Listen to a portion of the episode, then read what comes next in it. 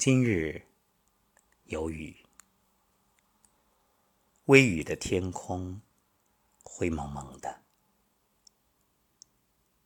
这夏日的雨是一股清凉。深深的吸一口气，空气里透着一种甜甜的味道。今天看了一部电影《江湖龙虎斗》。老片子，发哥主演。当然，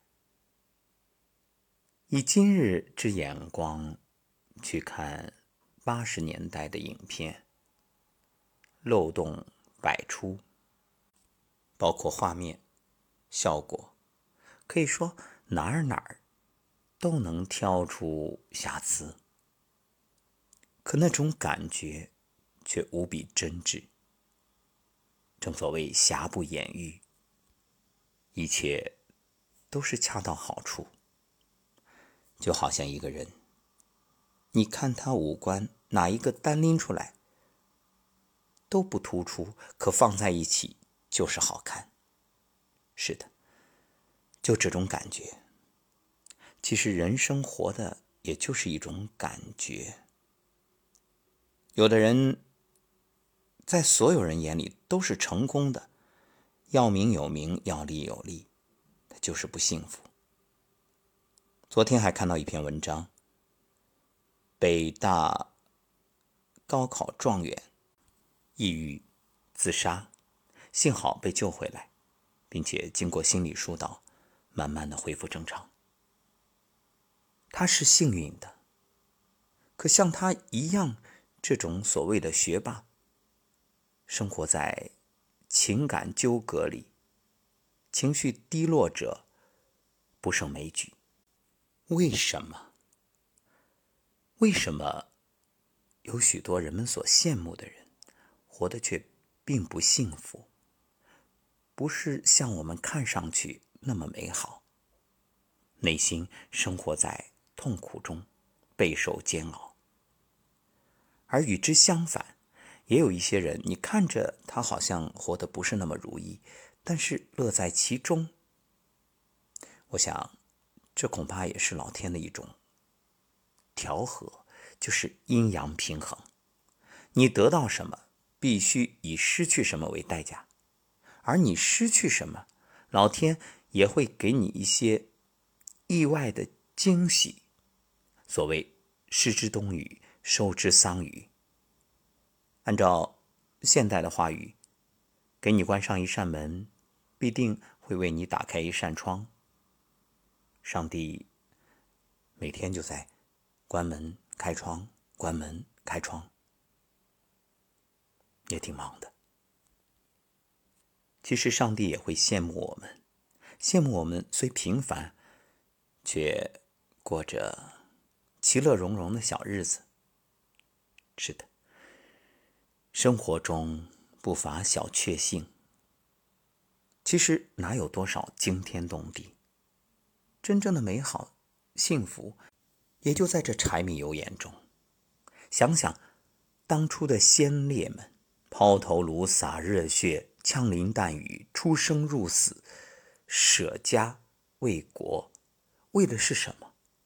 不就是为了我们现在能过这种平凡的日子吗？所以，当你觉着不满足的时候，想想岁月静好，这已经是最美的存在，是多少先人梦寐以求的，是战火纷飞的年代可望而不可及的呀。今天走在街头，我想。现在应该也算是退休了吧，日子就这样静静的过，流水一般，没有大喜，也不会大悲，没有起起落落，就这样平静的一天一天。今天是辟谷第十六天，连续每晚九点入睡，清晨三点多醒来，感觉越来越好，整个身体、心情都处于一种平和安然的状态。每天早晨练完八段锦，上完早课，录了节目，虽不过是八点，却感觉这一天的工作已经完成了大半，内心是充盈的、喜悦的、平和的、安静的，有一种成就感。所以人呢，忙和闲也要调整到一种。平衡状态，太忙易迷失，太闲也无聊。在这忙与闲之间切换，就是自在。这几天还在感慨，特别喜欢这种没有会议、没有任务、没有压力，也没有想着。要按计划去做什么事儿的自在，是这就是一种自在。当然，节目每天还是要录的，不过对我来说，录节目已经习以为常，习惯成自然，变成了生活的一部分，从来没有觉着是负担，反而很享受。你看，什么事儿都需要你转念。你硬着头皮去做什么，那肯定做不好。为什么孩子多半喜欢游戏而非学习？就是把兴趣调整到了游戏中，学习却没能找到快乐的那个点，所以许多家长为此苦恼不已。事实上，你如果能够帮助孩子从一开始就调整。把学习当作享受，而不是强迫他、要求他，他一样可以在学习中得到乐趣。那反过来，如果你强迫他、要求他一天十八个小时都要玩游戏，他也会烦的。人的大脑就是有一种切换的功能，也就是要学会劳逸结合。正所谓，会休息的人才会工作。很多家长都感慨说：“孩子太不自律了。”其实自律这件事儿啊，是可以训练的。好，那今天我们就聊聊自律。要想知道如何自律，你先得了解多巴胺。什么是多巴胺呢？它是一种神经传导物质，用来帮助细胞传送脉冲的化学物质。这种脑内的分泌物和人的情欲感觉有关，可以传递兴奋、开心等信息。另外，多巴胺与各种上瘾的行为有关。二零零零年，阿尔维德·卡尔森确定多巴胺为脑内信息传递者的角色，这一项发现使他获得了诺贝尔医学奖。那么，多巴胺到底在脑海中传递什么信息呢？答案是做一件事的渴望，也就是驱动力。为什么多巴胺是驱动力？人的大脑在几万年的进化中形成了一种本能，趋利避害。这种本能靠的就是多巴胺的作用机制。一旦做了有利的事情，或正准备做有利的事情，大脑就会分泌多巴胺，使我们感到快乐。而我们对快乐的渴望又会产生动力，再次去做这件事儿。比如生活中你喜欢吃的东西，喜欢喝的饮料，所有这些都由多巴胺提供动力。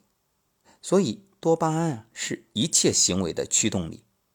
甚至你看很多人喜欢跑酷，喜欢蹦极，喜欢各种攀岩探险。都离不开多巴胺。如果脑子里多巴胺的合成受阻，我们就会对任何事儿都失去兴趣，也不会有动力尝试各种事物，就是那种低落啊、对什么都没兴致啊，啥都不想干，基本上就是这种状态。那么多巴胺和自律又有什么关系呢？自律其实是一种对于未来快乐和当下快乐的决策，因为对未来的期待和想象，使我们愿意放弃当下的享受，选择一些痛苦的事或者忍耐来获得未来的快乐。还记得那个延迟满足的实验吗？就是一群孩子。被实验人员发放糖果，每人给两颗，然后告诉大家：你如果一个小时之内不吃，那你就可以再得到五颗的奖励。后来追踪调查研究发现，那些能够忍住的孩子后来都比较有成就，而那些当时把两颗直接吃了的，往往做事情容易半途而废。这就是自律啊！你对目标的期待和想象靠什么？就靠多巴胺。多巴胺会在想象目标实现时分泌，能够给我们兴奋、渴望的感觉，促使我们完成想象中的事。也就是，它等于画了一个饼，而这个饼也同样让你感受到了那种吃到的美好，你就一直期待、期待、期待。举个例子啊。你听人说，如果坚持锻炼、坚持运动，就能够减肥。哎，你听到之后热血沸腾，脑海中就开始规划自己未来美好身材的样子，然后你就想着，哎，因为身材变好，就可以获得异性的青睐，可以赢得心中男神或者女神的爱，然后呢，事业上也一帆风顺。你是活成了大家心中理想的样子，每天都在大家羡慕的眼光中，啊，感觉特别美好满足。其实啊，这个时候你的多巴胺就已经开始分泌了，于是产生了对运动的渴望，接着就付诸行动。就算运动很苦很累，尤其这夏天一身臭汗，那一开始啊，你在多巴胺的支持下也很容易产生动力。这就是自律的本质。多巴胺能够使我们产生对长远目标的渴望，驱动我们产生行为。想象长远目标的画面越清晰，多巴胺的驱动力就越强。多巴胺的驱动作用在自律的前期最强，因为自律前期我们对未来的想象最清晰，也没有接受任何负面的打击，多巴胺就会持续分泌，让我们保持动机，保持这种激情。哎，问题来了，依靠多巴胺的自律却不能长久，因为多巴胺啊，就像一个淘气的孩子，你得哄着他，他可不是招之即来挥之即去，他太有个性了。他带来的驱动力呢，有三个特点，一个是边际效用递减，他喜欢新鲜刺激的事物，一直做同一件事儿，分泌就会越来越少。再有是反馈机制，刚才说了，他像一个任性的孩子，需要你给他奖励、表扬，他才愿意分泌。比如，还是你要减肥，坚持一周之后一称，一点没瘦，还重了，哎，你烦了，不是你烦了，是多巴胺烦了，他不愿再分泌了。就像一个干了活拿不到工资的工人，甩手走人，我不干了。第三个特点。他更喜欢及时奖赏，他就是个小时工，什么意思啊？就是他目光短浅，更容易被短时高效的奖赏吸引。所以你看，现在很多人每天拿着手机刷短视频、玩游戏，或者沉迷于美食，都是因为能够立刻得到这种喜悦感。由此可见，多巴胺。可以让我们对一件事情产生动力，但很遗憾，它持续不了多少时间，也就意味着度过了自律的前期，度过了激情期，多巴胺就开始和你玩捉迷藏了，因为他厌倦了对未来的想象，想象想象，总是不能变成现实。于是呢，你再想用想象去刺激多巴胺，他就想：你丫的糊弄谁呢？整来整去就这一个想象，还不知道什么时候能实现，还想刺激我分泌，我才不理你呢，我才不上当呢。就好像当初马云十八罗汉啊，我相信除了这十八罗汉，肯定还有十九、二十、二十一，只是其中就有那种不被刺激，或者说经过了。一段时间的艰苦和坚持之后，发现总是遥遥无期，不能实现目标，于是就放弃了，动摇了。那当初在革命年代，不也有很多闹革命的人？最初是抱着这个目的，结果发现太难了，走不下去了，成功不了了，遥遥无期，于是半途而废。这种人很多，所以。多巴胺也是啊，你总是刺激他，刚开始画个大饼他还相信，但总是实现不了，他就开始怀疑了，他就变得不那么听话了。另外，缺乏正向的可见的反馈，通常伴随自律中期到来，都是各种身体和精神的痛苦，却没有肉眼可见的进步。多巴胺缺乏反馈奖励。就像一个得不到糖的孩子，不愿意再去付出行动，也不会再提供动力了。第三点就是诱惑变得更加诱人。